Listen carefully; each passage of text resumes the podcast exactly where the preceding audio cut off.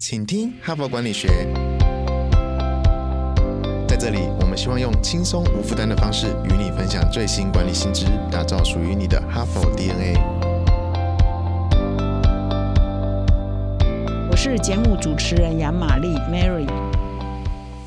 大家好，欢迎来到哈 Part。第一百九十七集哈，我要讲的很大声很慢哦，就是让提醒各位听众，我们已经要迈向第两百集哦。所以过去几天呢，我一直在提醒各位听众哦，就是我们呢快要庆祝第两百集了。所以我们从去年七月呢，请听哈佛管理学开 Podcast 到现在呢，其实差不多九个月，我们的月听众呢已经突破两百万人次哈，在管理类的 Podcast 呢都是稳居第一或第二哈，所以很感谢各位听众的支持哈。所以我们我们在两百集的时候，真的要好好的来跟各位听众分享哈，也请各位听众继续的呃跟我们一起啊，我们让哈佛商业评论的这个来自于美国哈佛商学院的管理知识呢，可以在台湾落地哈。他们最前瞻的、最国际化的一些大师级的管理的理论呢，可以让台湾的企业界可以跟国际呢接轨。那么这一个礼拜呢，我们有一个特别的安排，就是我们在今年三月开始呢，我们也每个月呢选一个哈佛商业评论，因为今年呢庆祝。一百周年哈，所以我们也每个礼拜呢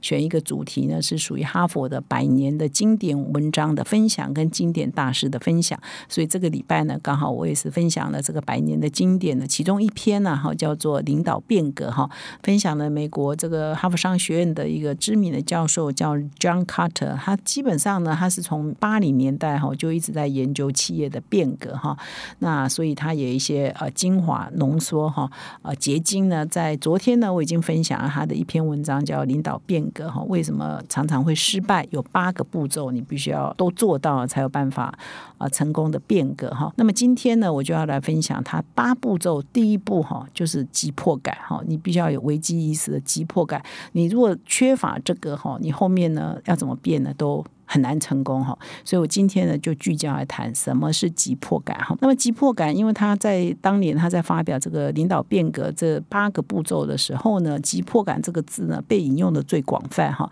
就是所以呢后来他还追加写了一本书，就叫急迫感哈，在台湾也有中文的翻译本啊，是也是由我们集团天下文化出版社所翻译的哈，所以也欢迎各位听众呢，或许你好奇的话，也可以去找这一本书哈来看哈，就叫急迫感，书名就叫急迫感。那么事实上呢，急迫感，我我现在呢，先不要用这个比较属于组织的变革急迫感，我先用一个人的急迫感哈，因为我常常我也觉得你在想组织的问题，在讲公司的问题，你也可以把它当到是一个个人哈。你如果是个人，你的急迫感是不是有的时候也是很需要呢？哈，比如说我们啊健康哈，健康如果出现了很重大的危机，其实会让一个人产生我要改变生活习惯的这个急迫感，或者我要改变一些呃饮食。啊，作息啊，或生活的一些呃平常的一些坏习惯，要把它改掉哈。比如说，你如果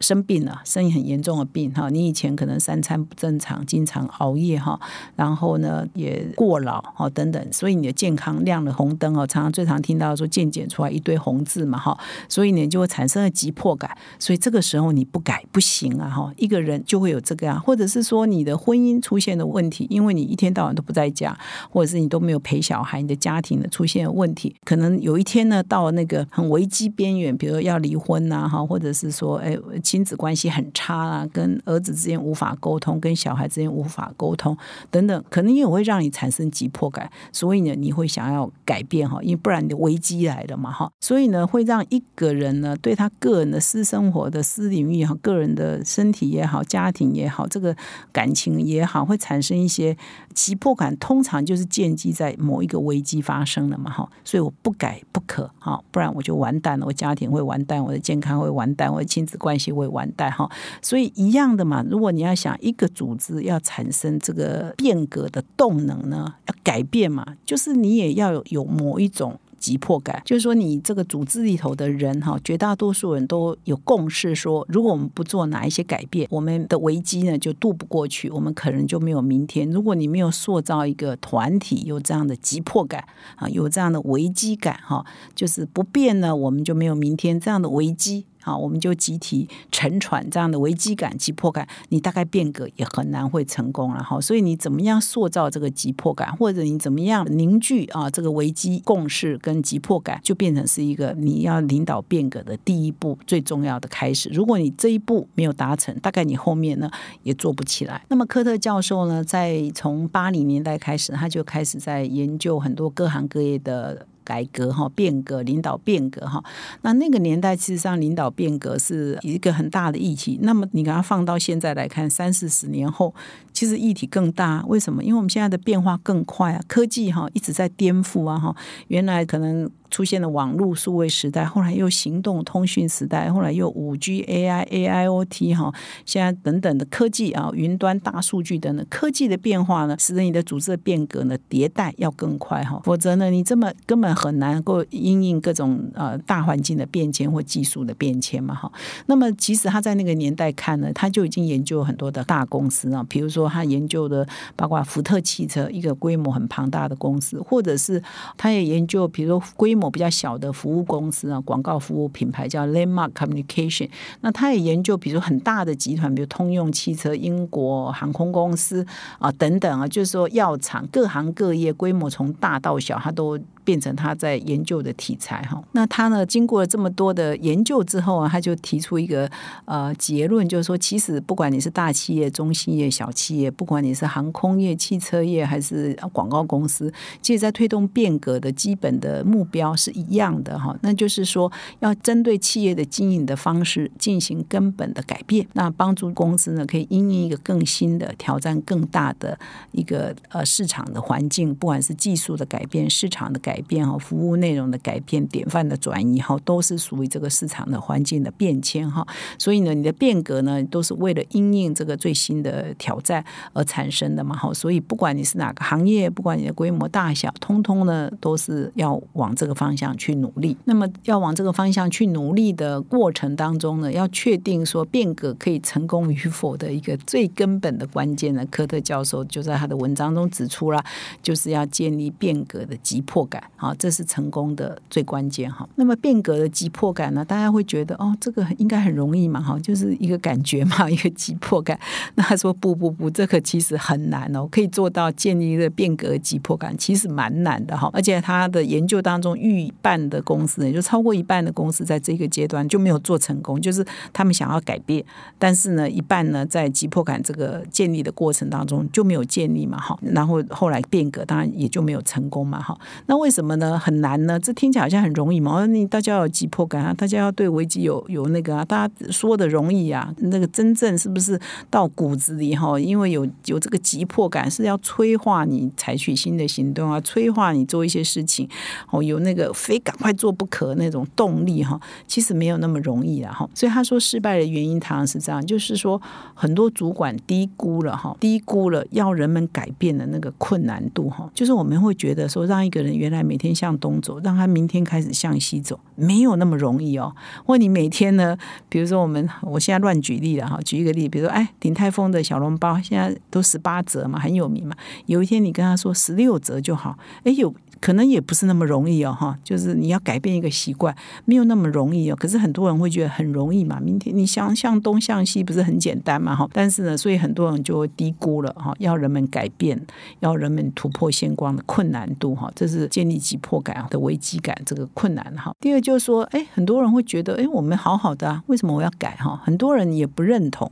啊，他或许呢，在一堆人开会的时候，或老板在前面喊的时候，他反正就哎跟着喊啊，跟着，可是他心里不一定认同哎，所以呢，你也低估了要大家认同危机感这个困难度哈，就是你会觉得你说一说，大家就知道啊。你念一念，你你倡议一下，大家就认同了，不一定哦。所以很多人是虚应故事哦，所以大家也低估了哈，低估了要大家齐心协力有这个急迫感的这个困难度。还有第三个人，可能很多人对危机哈感受是不强的，尤其是比较忠诚以下的员工，他可能无感了哈。比如说你跟他说，哎，我们某一个产品呢，现在销售状况不是很好，他可能觉得这又不是我的责任哈，我只是来这边领个薪水，工作八小时，这跟我有什么关系？系啊，这是老板的事啊，这是主管的事啊，你薪水领的比较多，这就是你们的事情哈。他不一定认为这是他该负责的，或跟他有相关的哈。所以你要把很多那个变革急迫感推到比较中低阶的员工作的同仁身上呢，有时候也是有他的困难度，他不认同，他也不认为这是他的事啊，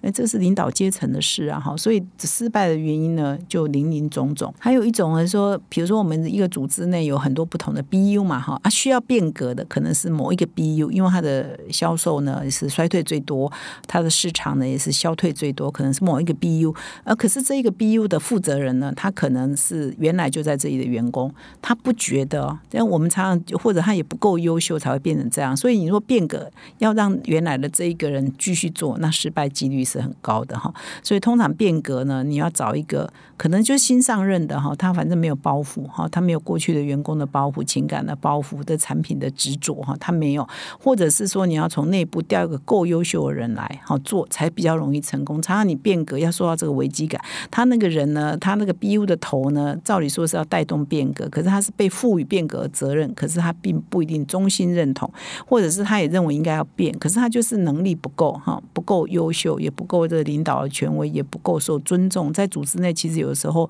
你也是要一个受敬重的领导人，他推动事情是比较呃容易的哈。所谓受敬重的领导人是建立在他过去的攻击啊，哈，还或者他的人各方面的 reputation 啊，他过去的一些呃累积起来的声望啊，哈，也要这样的人来带动领导变革，才有办法成功，才有办法塑造大家的危机感。所以有的时候你可能所托也非人，这个带动变革这个 BU 的头呢，或许他就不是一个适合的领导人哈。所以呢，种种各种原因呢，就很难塑造内部的急迫感。所以这篇文章啊，John Carter 也指出啊说，哎，有一些大公司的执行长，他为了要塑造公司内部啊更多的人有这个急迫感呢，他有时候从内部来讲是没有用的，因为你老是在那边讲说我们现在有什么问题啊，什么呃员工会觉得说你就是对我们不满意啊，你就是一个呃很挑剔的老板啊，你就是呃。不知足啊，哈，所以有时候也要应用外部的力量，比如一些分析公司、一些顾问公司，甚至如果你是一个上市公司，一些股票分析师啊，啊，这些做投资的哈法人啊，他就可以来给你做企业的诊断，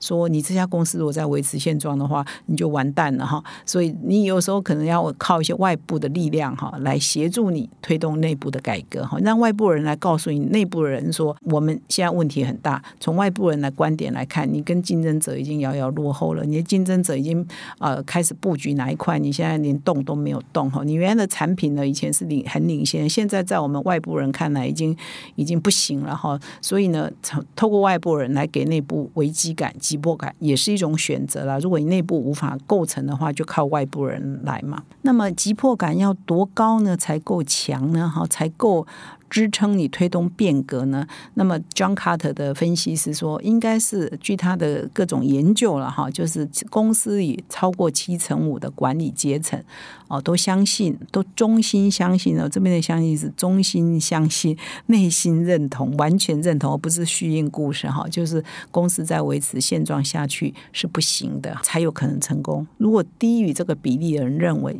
必须要变革的话，那变革的过程极可能就会出现严重。重的问题就很不容易成功哈，所以七成五很高哦。那么这边当然呃，整集在讲急迫感是指变革下需要的急迫感。然后不过我们急迫感这三个字其实已经常用到日常的工作呃里头的哈，就是有时候我们在负责一个专案呢，我们也认为同事你要急迫感啊。这些比如说你一个专案的进行，你有 step one 一直到后面哈，可能好几个阶段，你一个阶段没有做完，你就没有第二阶段；第二阶段没有做完，你就没有第三阶段。所以也要有那个急迫感。哈，即使是在控一个专案哈，在控一个 project，我也都很常常也我会变成一个日常的用语啊。所以你的急迫感不够哈。这今天如果 delay 了一项事情，你后天再 delay 一项事情，你这个转整个专案就 delay 一个月两个月啊，这都不行的嘛哈。所以我们平常在工作上也要有那种急迫感。如果这件事情，赶快做完，今天不做完这件事情，明天那一件事情就不会发生哈。所以呢，其实也不一定是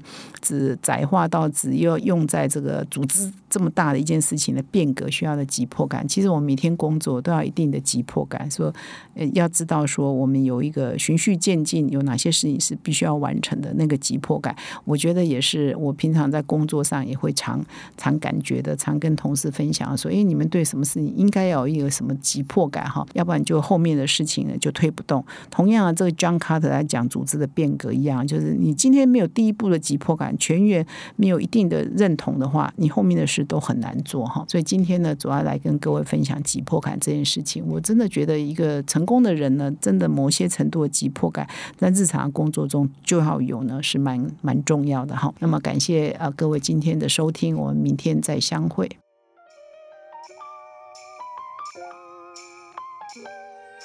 从团队到个人，管理的大小事都是 HBR 的事。现在就上 triple w 打 hbr taiwan com 订阅数位版，首月只要六十元，让你无限畅读所有文章，向国际大师学习。现在就开始。